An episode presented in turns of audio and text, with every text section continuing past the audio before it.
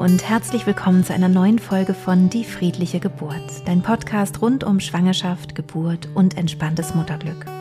Mein Name ist Christine Graf, ich bin Mama von drei Kindern und ich bereite Frauen und Paare positiv auf ihre Geburten vor. In der heutigen Podcast-Folge soll es um das Thema Wut gehen. Und wenn du selbst Mama bist, dann kennst du auch die Wut, denn ich glaube, das eine geht nicht ohne das andere.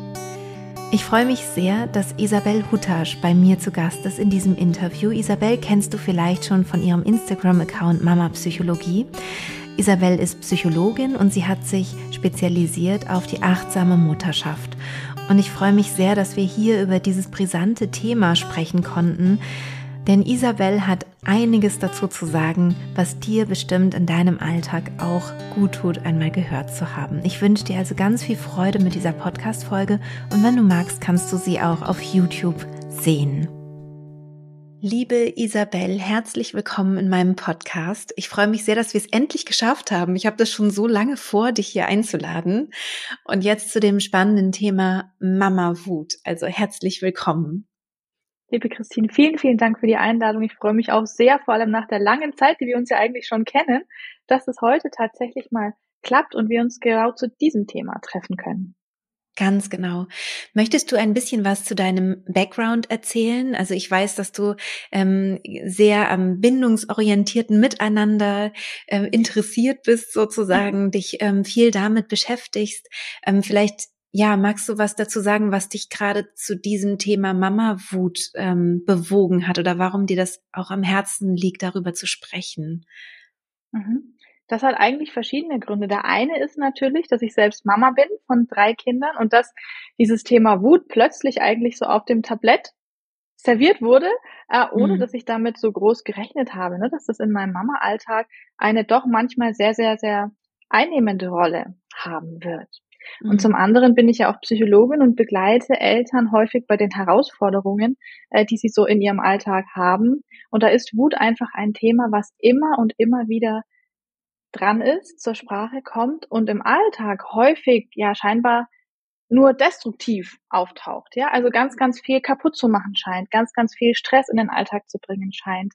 Äh, und wenn wir aber ein bisschen genauer hinschauen, dann kann diese Wut eben was unglaublich Wertvolles für unseren Alltag tun und für unseren Alltag sein. Und deswegen finde ich das Thema so spannend und auch so, ähm, ja, besprechenswert, weil da ganz, ganz viel Potenzial drin liegt, wenn wir uns das mal ganzheitlich anschauen und nicht nur von dieser destruktiven Seite den Blick drauf werfen. Das finde ich total spannend, weil ich habe es auch nur immer als destruktiven Part irgendwie mhm. gesehen. Ich dachte immer, es geht darum, irgendwie gut damit umgehen zu können, dass man irgendwie ja. das schafft, ähm, damit einen Weg zu finden. Es ist natürlich jetzt, ich, meine Kinder schon, sind schon ein bisschen älter, bei mir ist es nicht mehr so ähm, tatsächlich ähm, prägend oder oder es hat in meinem Alltag nicht mehr so viel Raum, merke ich ganz, ganz stark. Aber ich weiß, dass ich früher als ich junge Mutter war, total entsetzt war von der Wut. Also ich war wirklich ernsthaft tief erschüttert und geschockt darüber, was in mir stecken kann, wenn ich. Stark übermüdet bin, mein Kind nicht das macht, was ich will und vielleicht ein anderes noch woanders ist. Ich habe ja auch drei Kinder.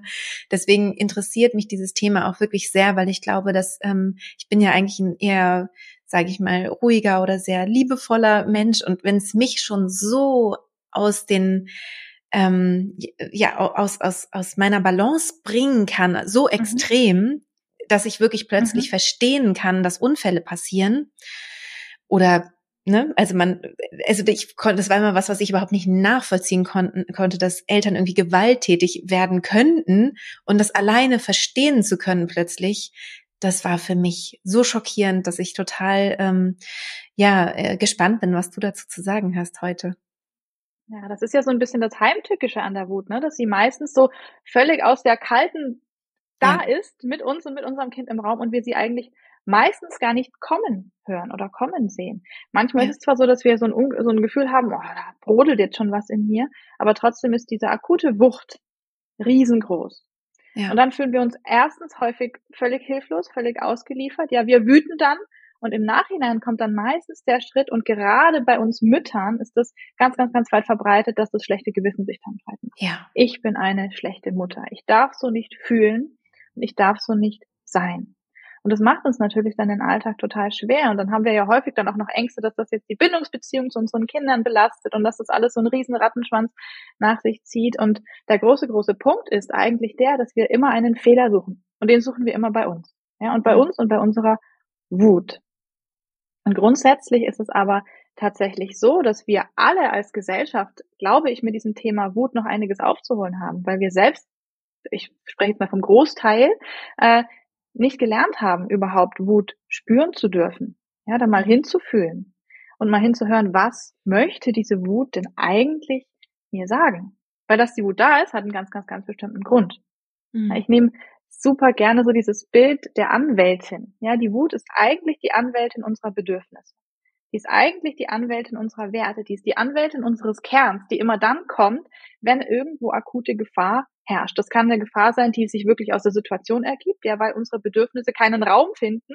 Ja, dass die Wut dann also kommt, um uns zu verteidigen, quasi in dem Rahmen, oder aber, dass das eben Themen sind, die wir schon mitbringen. Aus der Schwangerschaft, aus der Geburt, aus unserer eigenen Kindheit, aus Interaktionen mit anderen Menschen, die noch so verletzlich und offen als Wunde irgendwo in uns liegen, dass unser System meint, uns in diesem Moment durch diese Wut verteidigen und schützen zu müssen. Und deswegen auch diese Wucht. Ja? Also der, das Ansinnen der Wut ist eigentlich ein sehr, sehr gesundes und ein sehr, sehr gutes. Die will für uns da sein.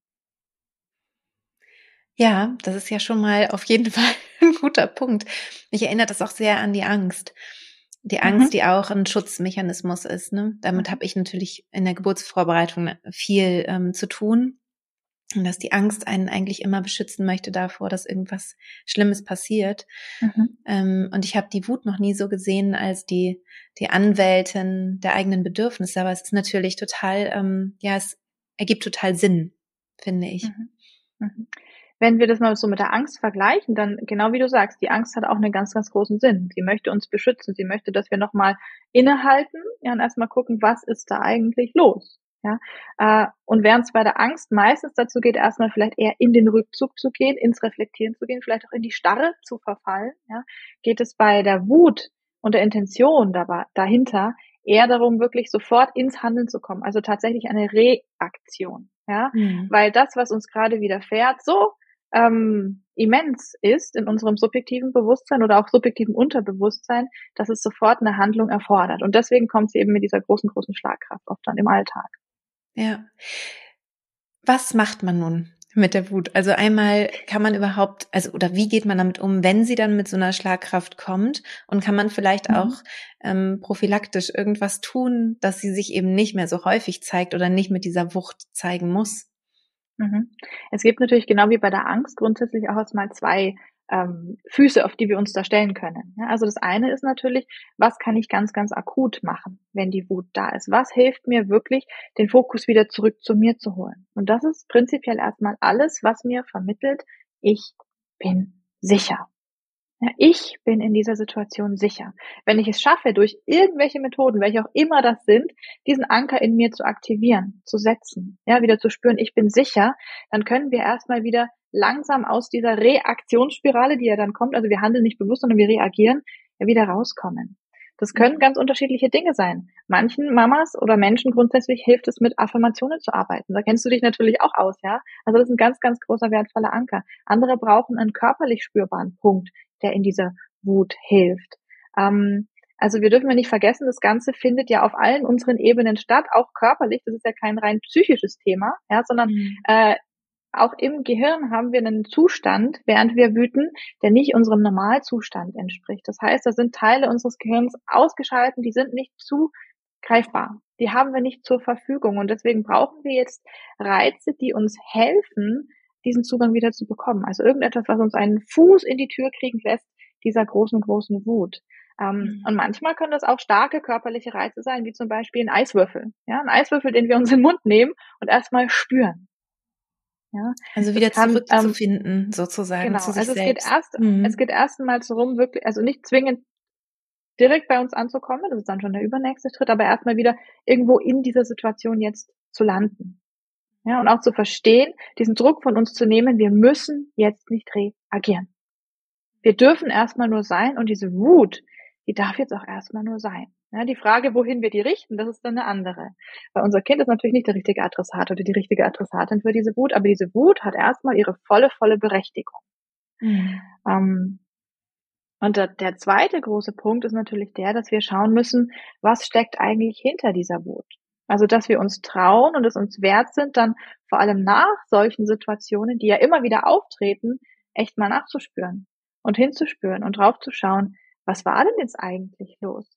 Was hat mich denn tatsächlich so wütend gemacht? War das jetzt wirklich mein Kind, das irgendwas runtergeschmissen hat oder mein Kind, das jetzt beim dritten Mal nicht gehört hat?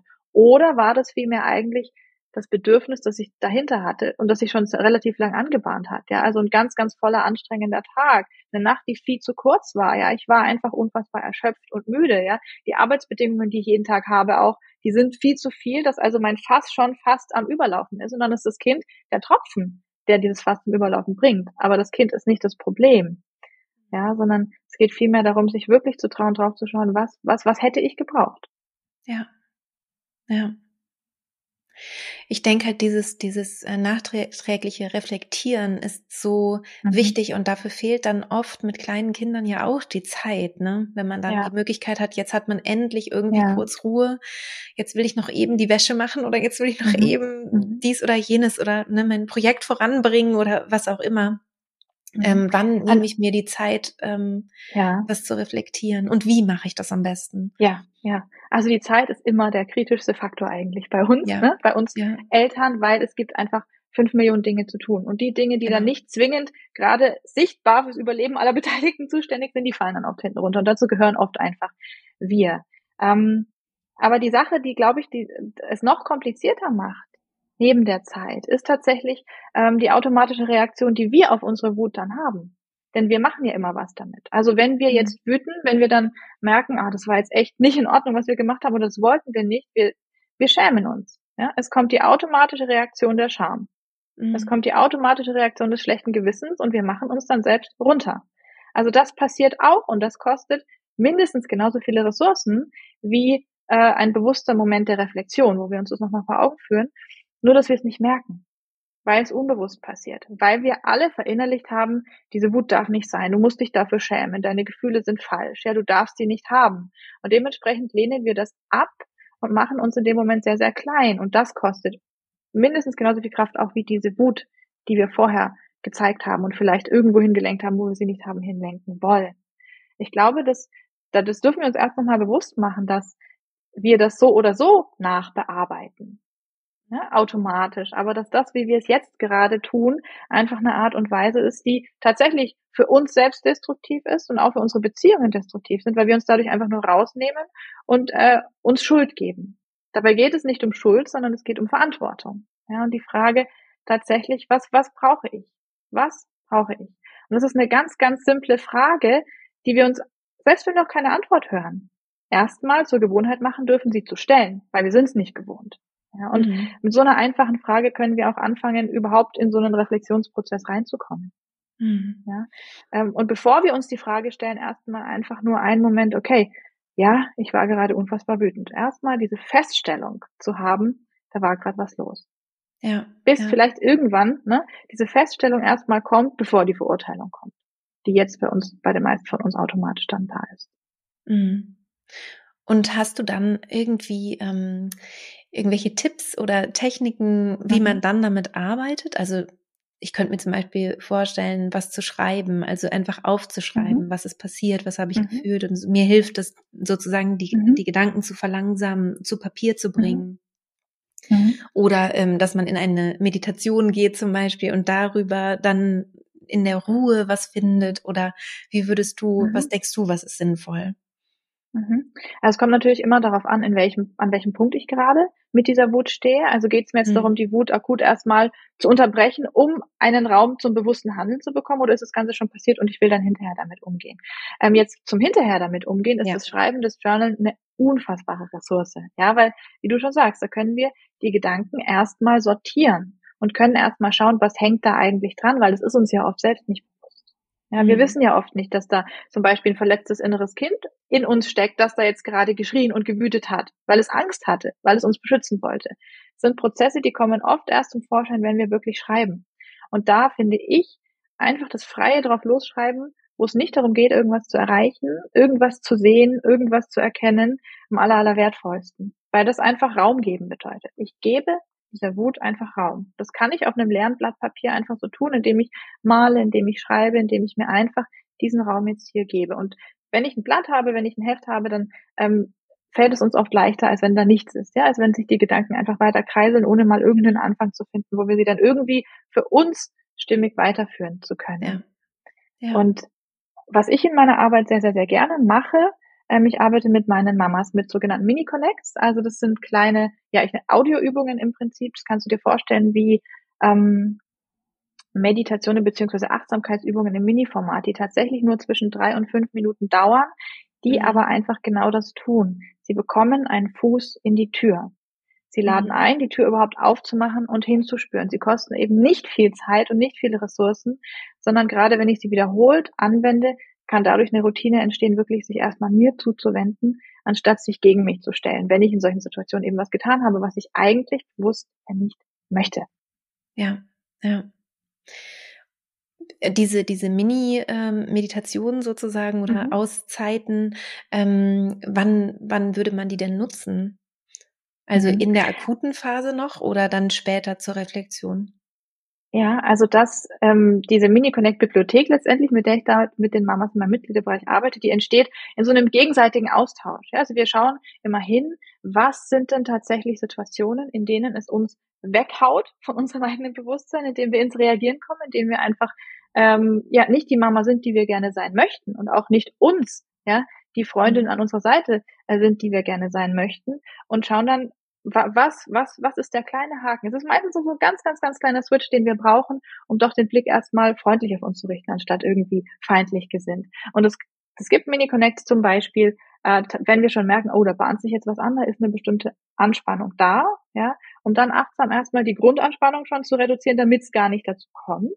Es gibt mhm. aber auch Mini-Connects für den ähm, akuten Moment. Und für den akuten Moment, jetzt egal ob mit oder ohne Mini-Connect, ist immer unser Körper ein sehr, sehr, sehr wertvoller Anker. Ja? Also mhm. der eigene Atem, die eigene Stimme, sich selbst zu berühren, all diese Dinge, die uns, wie gesagt, äh, in den Kontakt mit dem Jetzt bringen und rausbringen aus dieser Spirale und rausbringen aus den alten Ängsten und den alten Sorgen und der alten Wut, die noch da ist.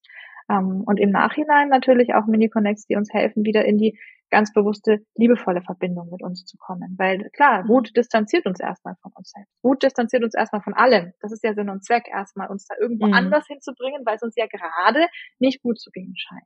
Und ja. dann aber wieder in die liebevolle Verbindung mit uns zu kommen und auch in die liebevolle Verbindung mit unserem Kind zu kommen. Da an den verschiedenen Stellen ähm, gibt es inzwischen da schon so kleine Hilfen. Super, total schön. Ähm, hast du noch ähm, Ideen für den akuten Moment, also außer ähm, jetzt einen starken körperlichen Reiz zu setzen? Also wenn ich mir vorstelle, ähm, es gibt eine Situation, wo ich irgendwie ausraste innerlich oder mhm. so, weil, weil ich einfach überfordert mhm. bin von der Situation. Also ich, ich denke jetzt einfach mal, ich mache mal ein Beispiel. Ähm, das ist bei uns schon ein geflügeltes Beispiel, weil ich vor Wut gegen die Wand gehauen habe und wirklich mhm. jahrelang später noch Schmerzen in der Hand hatte. Und meine Kinder sich immer mhm. darüber lustig gemacht haben. Ah, tut deine Hand weh. Ähm, genau. Weil ähm, meine beiden Söhne halt in diesem, also es war spät am Abend, äh, am nächsten Tag mussten sie mhm. irgendwie raus. Ich weiß nicht, ob das noch Kindergartenzeit war oder schon so Anfang Schulzeit oder einer im Kindergarten, einer in der Schule, irgendwie sowas.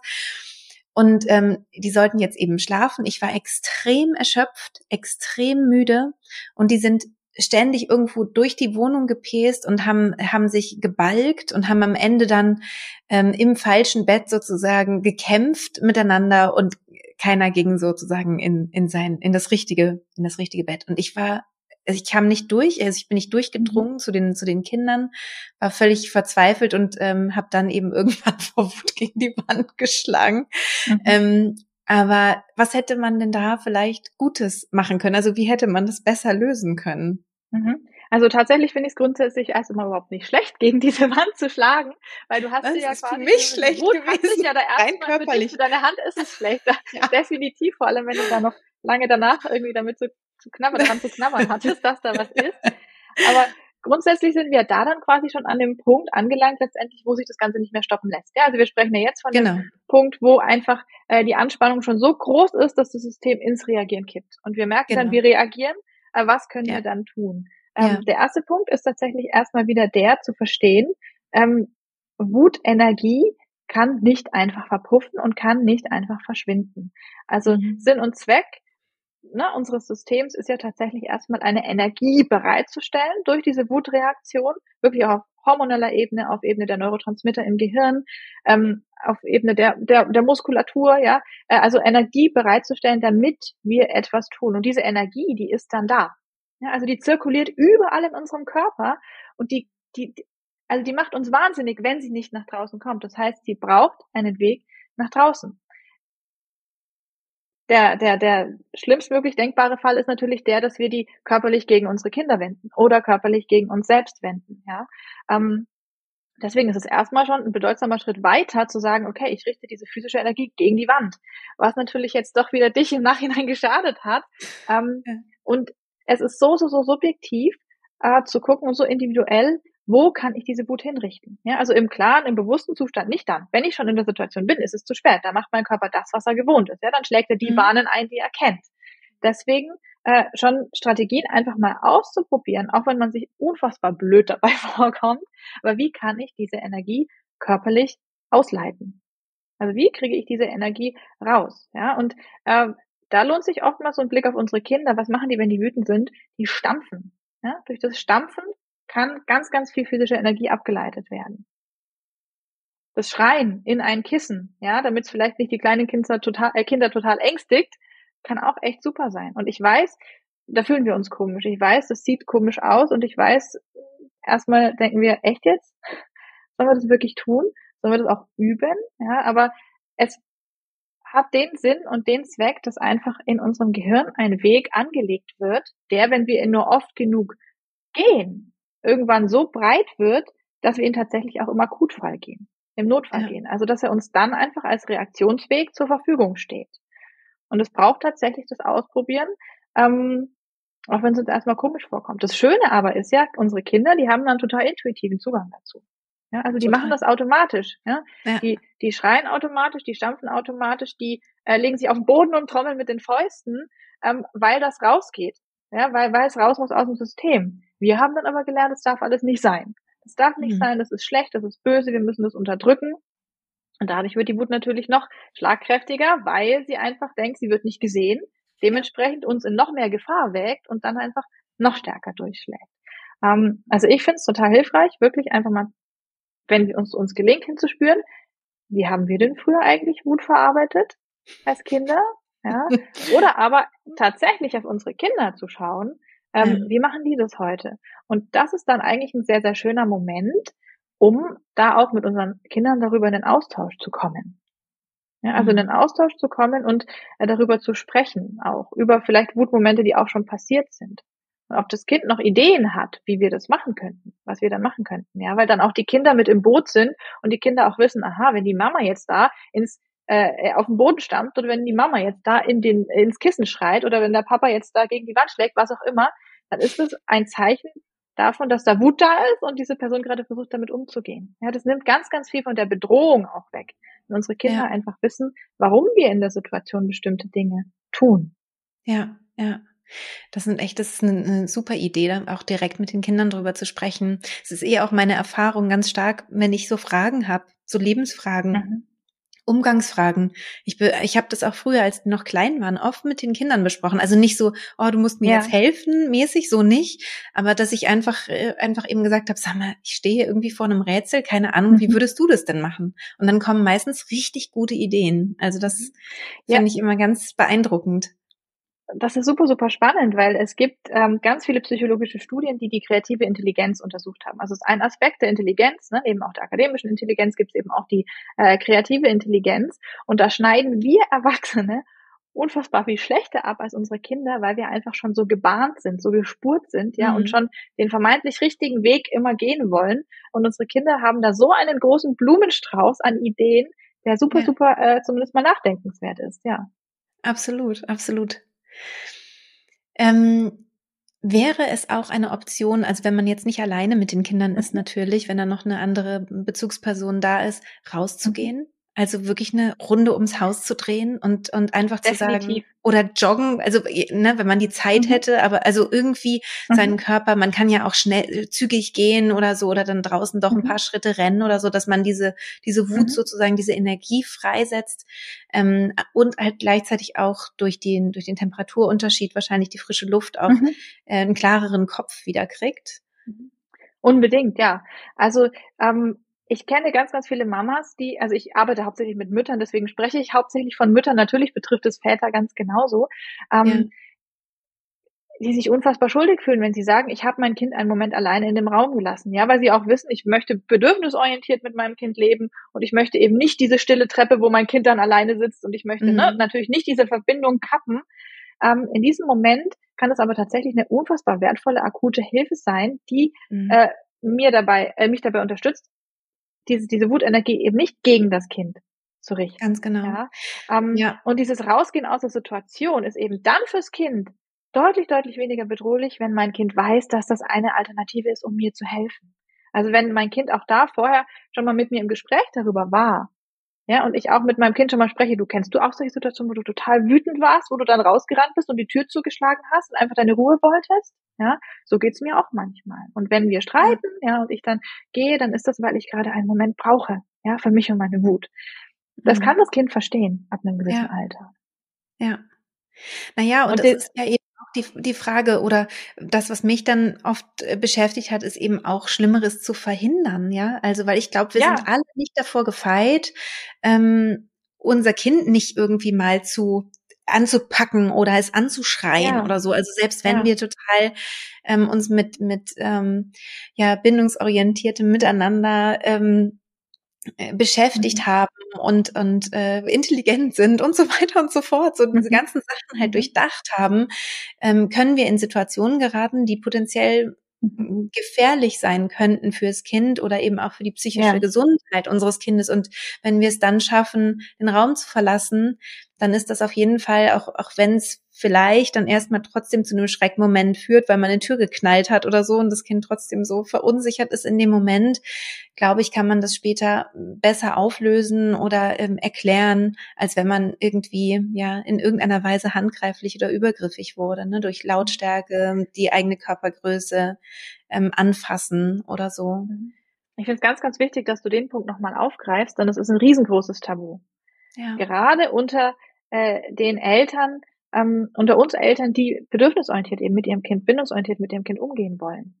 Weil wir alle wissen, dass es nicht das Beste fürs Kind ist, ja, wenn wir es anschreien oder wenn wir tatsächlich sogar mal grob am Arm packen. Und trotzdem ist es was, das passiert. Nahezu 99,9 Prozent würde ich fast behaupten, aller Eltern irgendwann, ja, sind die an diesem Punkt und häufig auch nicht nur einmal, dass genau das passiert.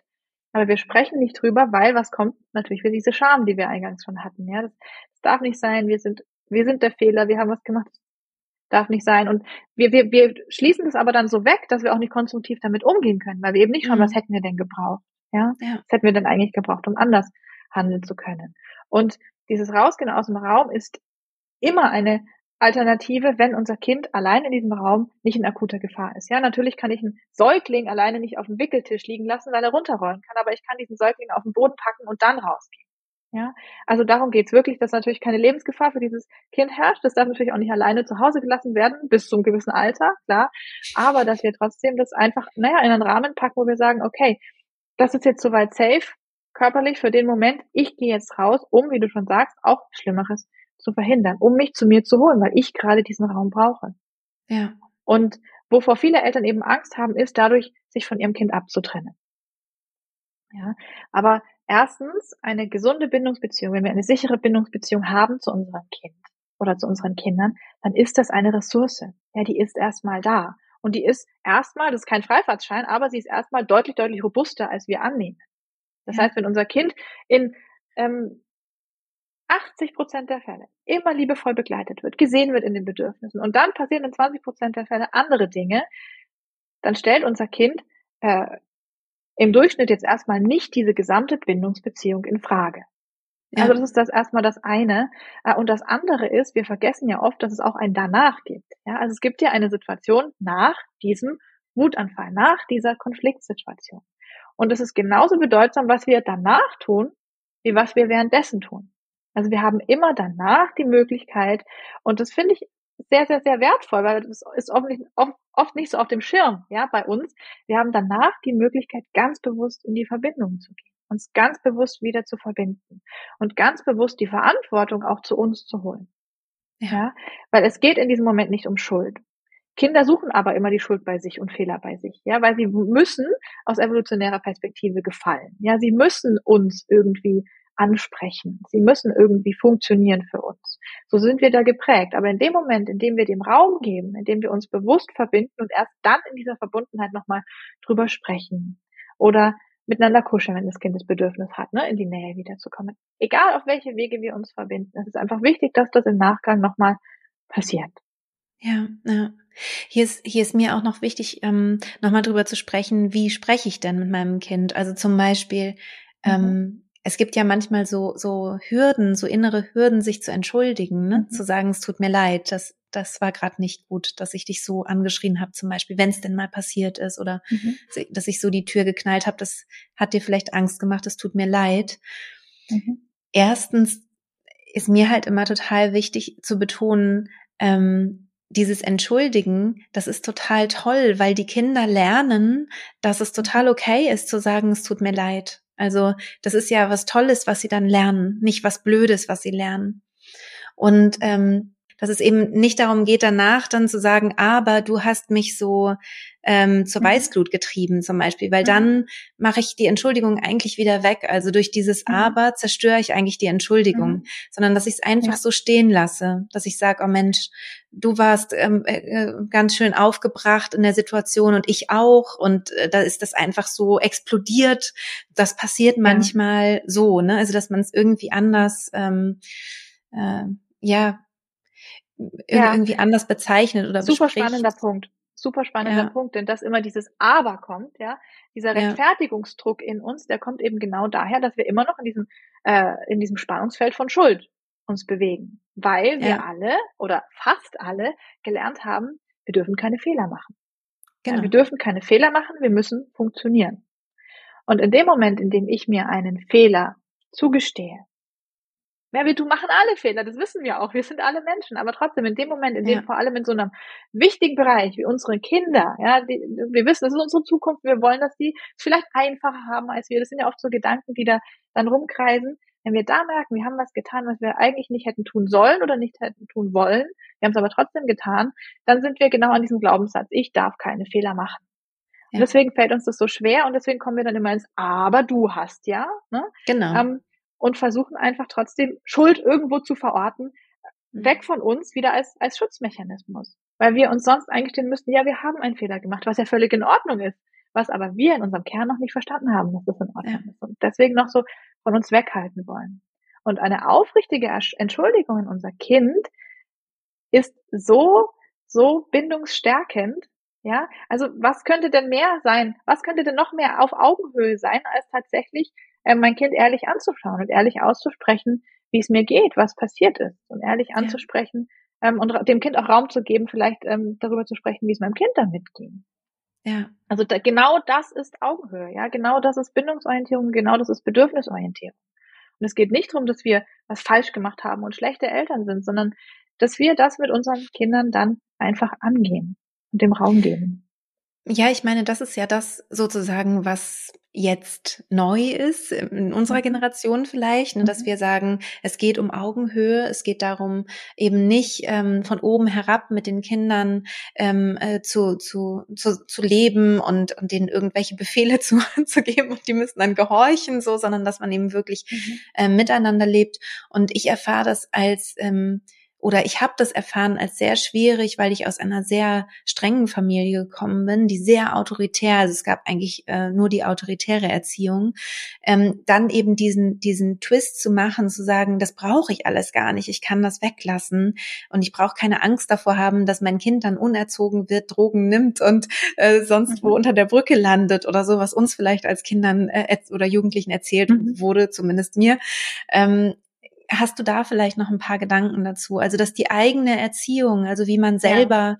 groß geworden ist, ja auch so einen Einfluss hat. Ich habe gestern ähm, das in der, in, ja, in der Öffentlichkeit sozusagen gesehen, ein Vater, der so mit seiner Tochter umgegangen ist, in unserem Alter, wo ich gemerkt habe, auch, auch bei uns ist es ja nicht so, dass alle in dieser Bubble ähm, mhm. der Bedürfnisorientierung sozusagen leben. Ne?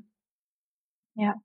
Ja, das wird uns meistens gar nicht mehr so bewusst, dass das ein relativ noch relativ kleiner Teil eigentlich ist, ne, ja. ne, unsere Gesellschaft, der ähm, da schon eine ganz bewusste Haltung hat, der da wirklich reflektiert rangeht und ähm, auch diese Mechanismen überhaupt kennt, ja, und auch sich darüber im Klaren ist, wie sehr uns das geprägt hat, was mit uns passiert ist und was auch vorher mit allen anderen passiert ist, ja, also transgenerationale Trauma, das ist inzwischen ein Thema, das ist erforscht. Wir wissen, dass das, was in den Generationen vor uns passiert ist, einfach noch Thema für uns ist ja. und uns so lange unbewusst beeinflusst, bis wir mal den bewussten Fokus drauf richten und uns da vielleicht Unterstützung holen, da auch durchzugehen. Ja.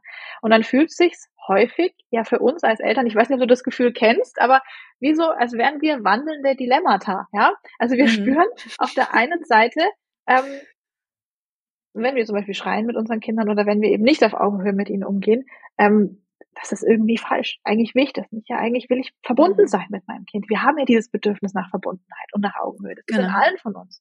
Aber gleichzeitig ist dann auf der anderen Seite dieses große, große, große Thema, was wir mitbringen.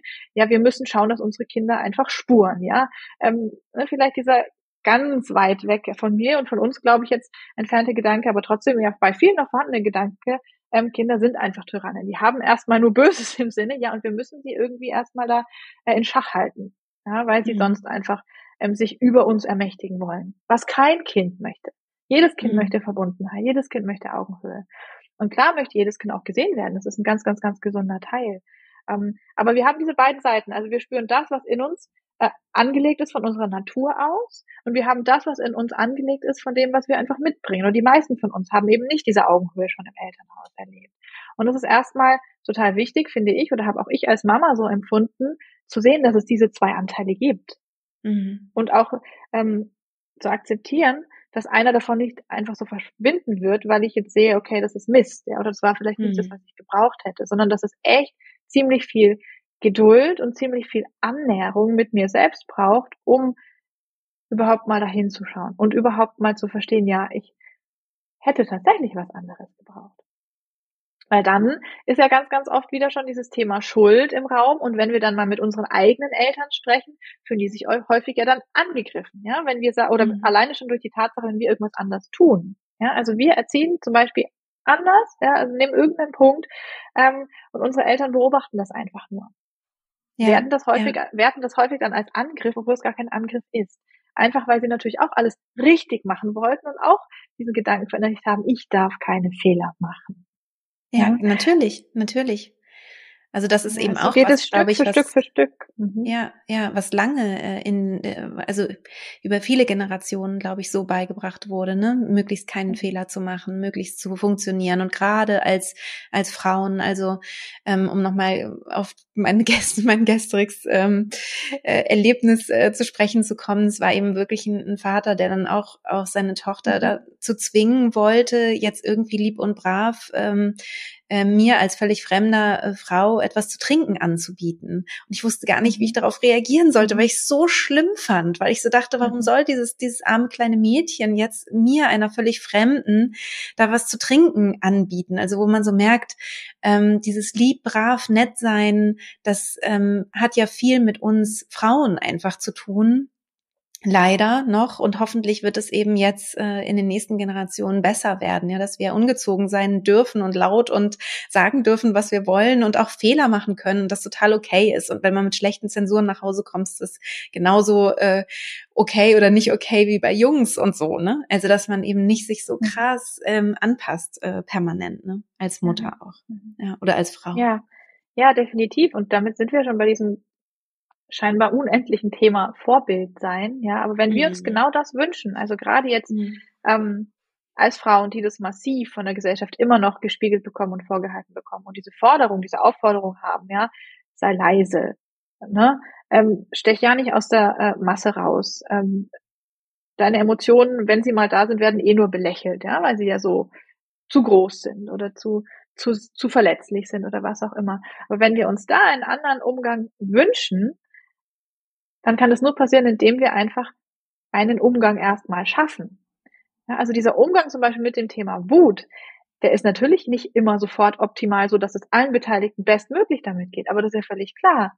Ja, wir müssen uns da erstmal so ein, so, so, einen Umgang bauen, ne, wie so kleine Lego-Steinchen. Und in jeder Situation, in der ich erstmal Raum für diese Wut schaffe und Raum für dieses Thema schaffe, sei es jetzt zuvor oder während des Wutanfalls oder auch danach, jedes Mal kommt so ein kleiner neuer Legostein dazu und ich baue mir dann irgendwann eben einen für uns als Familie und für mich als Mensch konstruktiveren Umgang mit dieser Wut. Und genau dadurch lernen das unsere Kinder, ja.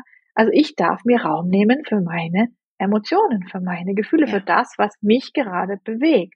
Ja. Und wenn wir das alleine, dieses, dieses Gefühl weitergeben jetzt an unsere nächste Generation, dann haben wir aber schon ganz, ganz, ganz schön viele Schritte geschafft im Vergleich zu dem, was da jetzt hinter den meisten von uns eben liegt.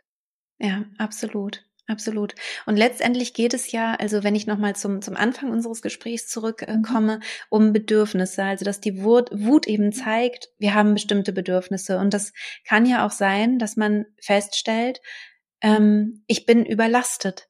Ich bin als Mutter ja. in dieser Rolle, in, in dem, oder in meinem Alltag einfach überlastet. Ich brauche Unterstützung, ich brauche Hilfe und ich brauche vielleicht auch einfach Hilfe von außen, wenn ich jetzt vielleicht keinen mhm. Partner oder keine Partnerin an meiner Seite hat, die mich ähm, adäquat oder wie ich es halt brauche unterstützen oder keine Familie in der Nähe oder was auch immer, dass man sich da eben auch wirklich weiter Unterstützung holen kann und auch da kenne ich das sehr stark von mir als Mutter auch immer noch, dass man so schnell ein schlechtes Gewissen hat.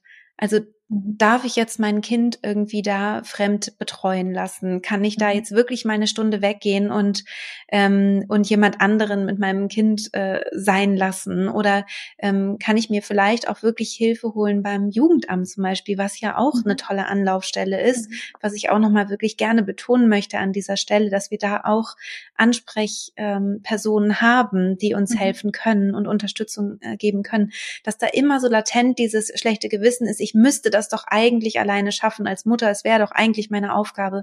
Und ähm, ich finde das einfach nicht korrekt. Also ich finde das nicht mhm. richtig. Und letztendlich sind wir auch darin ja ein Vorbild.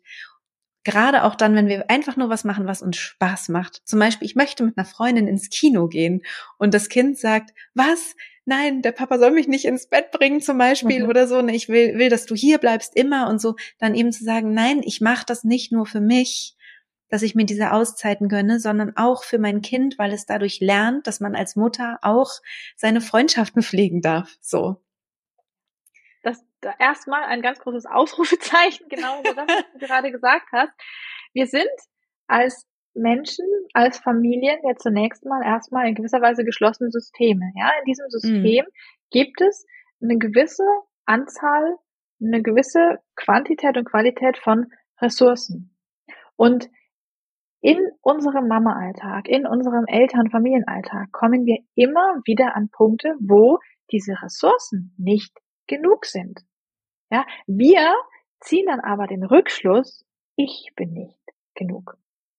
Ich müsste noch mehr geben, ich müsste noch mehr tun. Und dann kommt alles noch dazu, dass wir diese Glaubenssätze haben wie, ja, nur wenn ich Leistung erbringe, bin ich liebenswert. Ja, dann haben wir noch das Bild der Mutter im Kopf, die einfach alles tun muss, um eine gute Mutter zu sein. So, und dann kollabiert alles, ja, wieder und ähm, es geht eigentlich diesem ganzen System schlecht. Und wenn wir jetzt da in unsere Eigenverantwortung kommen, und es ist ein großer, großer Prozess, weil wir eben diese ganzen Altlasten, nenne ich es jetzt mal, mit äh, auf dem, auf dem auf dem, auf dem Tisch liegen haben letztendlich. Aber wenn wir uns da ermächtigen und sagen, ja, ich komme in meine Verantwortung, ich nehme an, dass ich Bedürfnisse habe. Also ich akzeptiere, dass ich als Mensch Bedürfnisse habe, dass ich als Mutter, als Vater begrenzte Ressourcen habe, dass ich Grenzen habe. Und ja, das ist gut so. Das ist gut so, weil ich ein Mensch bin und weil das alles mir hilft, zu leben und gut zu leben, gesund zu bleiben. Und darin bin ich natürlich immer auch meinem Kind ein Vorbild. In dem Moment, wo ich das verstanden habe und wirklich annehmen kann, kann ich auch Hilfe reinholen. Guten Gewissens. Ja, also weil dann habe ich verstanden, dass Hilfe nicht bedeutet, ich versage, sondern Hilfe bedeutet, ich bekomme eine Ressource. Und von dieser mhm. Ressource profitieren alle. Ganz und ich genau. glaube, dieser, dieser, dieser springende Punkt ist, ähm, na, es gibt ja diese, diesen, ich habe gerade diesen Spruch nicht im Kopf, ne? Aber es heißt ja oft, spring bevor du bereit bist, ja. Also gibt so diesen englischen mhm. Ausdruck äh, dafür. In vielen Momenten sage ich dann, nein, wir dürfen auch in unserer Komfortzone bleiben. Niemand muss springen, bevor er bereit ist. Aber in manchen mhm. Momenten macht es eben doch Sinn. Also mhm. gerade in den Momenten, wenn wir merken, wir haben nicht genug Kraft, ja, aber noch nicht an dem Punkt sind, wo wir wirklich spüren können, ja, mir steht jede Hilfe zu, dürfen mhm. wir trotzdem schon springen und dürfen sagen, ich hole mir jetzt die Hilfe.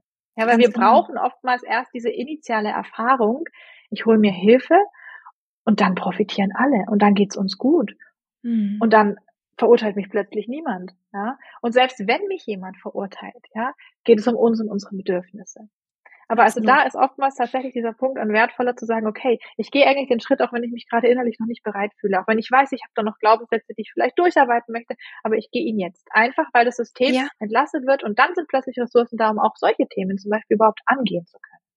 Ja, und auch vielleicht ähm, auch früher das zu machen, als man das unbedingt braucht. Also ich kenne das auch, dass man mhm. so bis zum letzten ja. geht, anstatt zu sagen, hey, wieso denn? Warum muss denn erst irgendwie alles, also warum muss erst die Katastrophe bevorstehen, so ungefähr, und ich kurz vor einem Burnout sein, bevor ich mir Hilfe mhm. hole?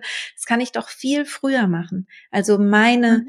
Ressourcen zu stärken, zu gucken, was brauche ich, was sind meine Bedürfnisse und da eben auch nochmal zu gucken, ähm, bedürfnisorientiert bedeutet ja nicht, nur die, nur die Bedürfnisse der Kinder werden gesehen, sondern auch meine ja. eigenen. Und da müssen wir vielleicht ja. uns nochmal treffen und mal über bedürfnisorientiert. Ja, also das ist, das ist halt, das ist wichtig, das ist also ein sehr grundlegendes Thema, was du jetzt tatsächlich ansprichst. Und ich glaube, ja, vielleicht können wir da einfach nochmal ausführlich drüber sprechen, weil genau das ist der Punkt. Ich kann mit meinem Kind zumindest mittel- und langfristig nicht bedürfnisorientiert umgehen, wenn ich es mit mir selbst nicht tue. Und wenn wir es in unserem Familienverband nicht tun. Ja, weil wie gesagt, wir haben alle Bedürfnisse und wir haben nur ein gewisses Kontingent an Ressourcen. Und ich kann nicht immer geben, ohne mir selbst zu geben, beziehungsweise ohne selbst zu nehmen. Das, also das ist ja wie eine mathematische Gleichung, die nicht aufgeht. Ja, mhm. wenn ich irgendwo in ein Fass ein Loch bohre und es läuft und läuft und läuft und läuft und von oben kommt nichts rein, dann ist es irgendwann leer. Ja, also das ist wie ein physikalisches Grundgesetz, nur dass es eben uns betrifft. Und deswegen unbedingt, wir dürfen da ein, ein Bewusstsein, ein Selbstbewusstsein entwickeln, dass es uns zusteht, ähm, gerade als Frauen und dann auch noch als Mütter und natürlich auch allen Vätern. Aber wir sind da eben häufig durch dieses ne, Überbild der guten Mutter, die immer nur gibt, die immer nur sich verausgabt, ja, die immer nur ähm, leistet, aber nie nimmt, äh, um uns davon zu lösen und zu erkennen, das ist eigentlich eine sehr, sehr krank machende Vorstellung. Ja, körperlich wie psychisch werden wir dadurch krank und es ist nichts Heroisches, ja, ähm, sondern es ist tatsächlich etwas sehr, sehr, sehr Ungesundes.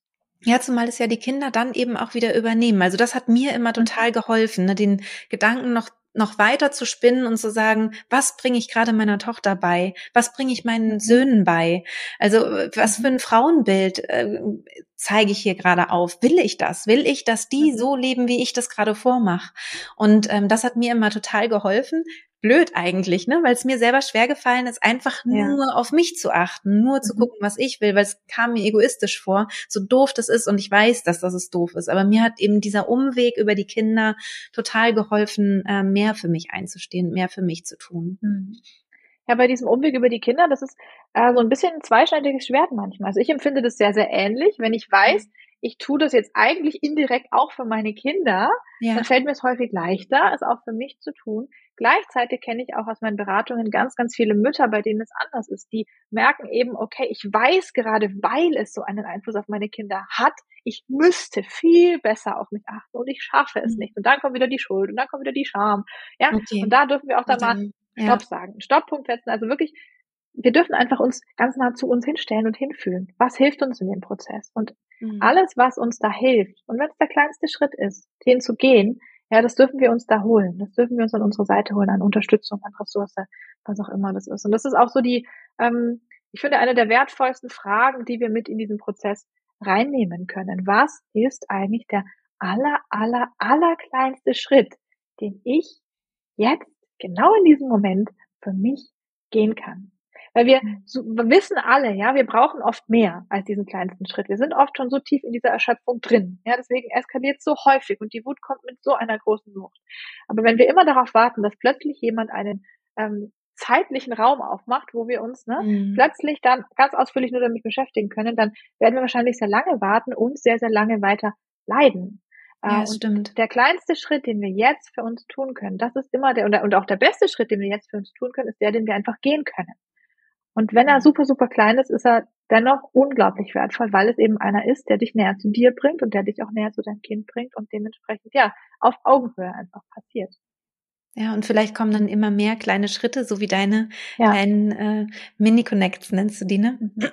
Genau. Ja, je mehr, ähm, je mehr wir da auch einfach die Erfahrung machen. Ja? Genau. Hey, ich ja. habe jetzt was für mich gemacht.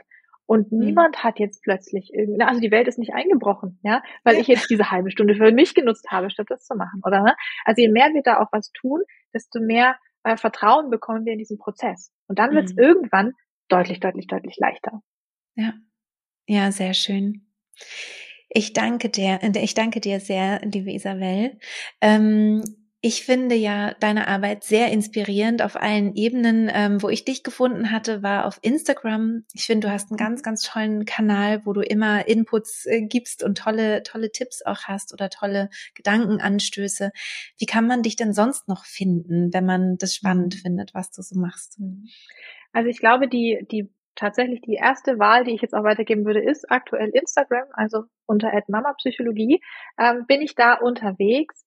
Ähm, denn es gibt bei mir gerade so ein paar Umstrukturierungen. Das äh, kleinste Kind ist jetzt ja zwei geworden vor kurzem. Und da sind in den letzten zwei Jahren auch einige Dinge liegen geblieben, wie zum Beispiel die Bearbeitung meiner Webseite. die steht jetzt Anfang des nächsten Jahres an. Also dann sind auch da wieder die ganzen aktuellen Infos drauf. Ähm, aber so wirklich am Puls der Zeit ist man, glaube ich, wenn man bei mir bei Instagram vorbeischaut. Super. Ja, dann danke ich dir ganz herzlich für das Interview und ähm, wünsche dir noch einen schönen Tag und vor allem eine ähm, weiterhin so viel Erfolg ähm, mit dem, was du machst und ähm, freue mich auf weitere Impulse von dir, wenn ich dir folge. Mhm. Christine, vielen, vielen herzlichen Dank für die Einladung und für unser Gespräch. Ich fand es total schön. Ähm, du weißt ja bereits, dass ich ein ganz großer Fan deiner Arbeit bin ähm, und dass ich dich auch super gerne immer wieder weiterempfehle, weil ähm, ja, genau da, wie du schon natürlich selbst auch so oft sagst, mit der Geburt ist so ein großer, großer Grundstein gelegt, den wir auch mit ganz viel Bewusstsein gestalten können. Und ich finde es einfach nur schön, wenn wir dann diesen Weg einfach auch genauso weiter mit unseren Kindern und gerade auch mit uns selbst gehen. Danke dir. Ich danke dir. Ja, das war's mit dem Interview mit Isabel. Ich hoffe, du konntest viel für dich mitnehmen, hast den einen oder anderen Tipp vielleicht verinnerlicht, vielleicht magst du ihn dir auch noch aufschreiben, denn ich glaube, in der Situation der Wut äh, vergessen wir es dann doch, was wir nochmal machen wollten. Also Eiswürfel oder was auch immer du für dich ähm, jetzt mitgenommen hast, mach dir doch vielleicht ein paar Notizen, vielleicht auch ins Handy, dass du weißt, ah ja, darauf wollte ich ja achten oder darauf wollte ich ja gerne zurückgreifen. Wenn du magst, kannst du uns auch sehr gerne schreiben. Unter die.friedliche.geburt findest du mich auf Instagram und da werde ich zu der heutigen Podcast-Folge auch wieder einen Post machen und da kannst du uns gerne schreiben, wie es dir gefallen hat oder welche Fragen du vielleicht auch noch hast. Und wenn du gerade schon so drin bist in diesem Thema, dann ist vielleicht das Interview mit Kati Weber für dich auch interessant. Das war die Podcast-Folge 151, gewaltfreie Kommunikation mit Kindern. Oder auch das Interview mit dem Filmemacher Dominik Schuster. Es war die Podcast-Folge 237, perfekt unperfekte Eltern. Generell freue ich mich natürlich sehr, wenn du diesen Podcast bewertest. Das führt einfach dazu, dass noch mehr äh, junge Mütter, junge Familien auf meinen Podcast aufmerksam werden. Und wenn du meine Arbeit schätzt, dann kannst du sie so ein bisschen weiter in die Welt hinaustragen. Das kannst du gerne auf Spotify machen oder auch auf Apple Podcasts oder auch einfach eine Google-Bewertung schreiben. Da wäre ich dir sehr, sehr dankbar. In diesem Sinne wünsche ich dir jetzt noch einen schönen und entspannten restlichen Tag alles Liebe und bis bald, deine Christine.